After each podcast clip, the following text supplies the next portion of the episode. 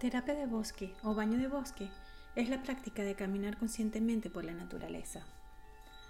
A medida que avanzan las tendencias de bienestar, el baño de bosque o terapia de bosque es uno de mis favoritos.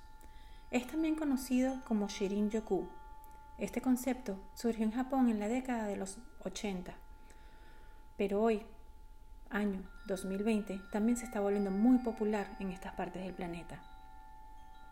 En pocas palabras, bañarse en el bosque es la práctica de caminar conscientemente a través del bosque y asimilarlo todo a través de nuestros cinco sentidos, ya que se ha comprobado que aumenta nuestro bienestar mental, físico y emocional. En esencia se trata de conectarse con la naturaleza, algo que en el fondo todos sabemos que es bueno para nuestra salud. Pero irónicamente, a medida que lidiamos y afrontamos con la pandemia, se nos invita a quedarnos en casa las oportunidades para pasar el tiempo al aire libre cada vez son menores.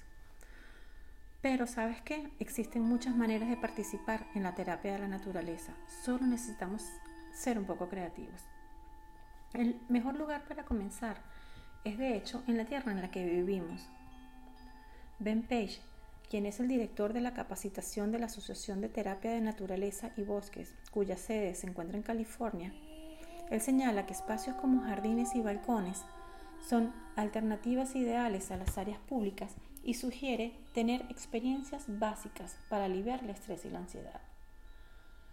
¿En qué consisten estas experiencias básicas? Bueno, para algunos puede ser tan simple como caminar descalzo por la grama o poner las manos en la tierra, o como lo llamo yo, llenarnos de vitamina T, vitamina tierra.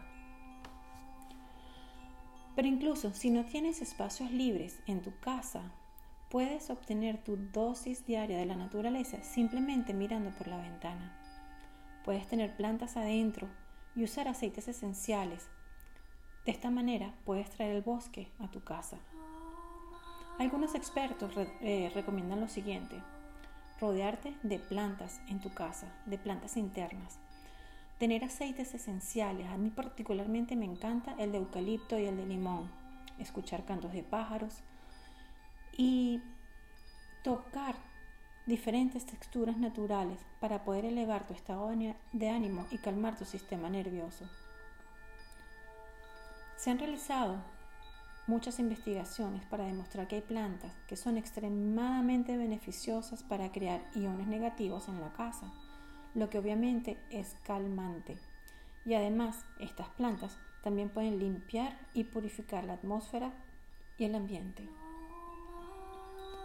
Otra forma de conectar con la naturaleza es a través de las imágenes y los sonidos a través de los medios digitales. En YouTube puedes conseguir una gran variedad de sonidos de la naturaleza, de mar, de agua, de bosques, de lluvia, de pájaros. Esto también es una gran opción.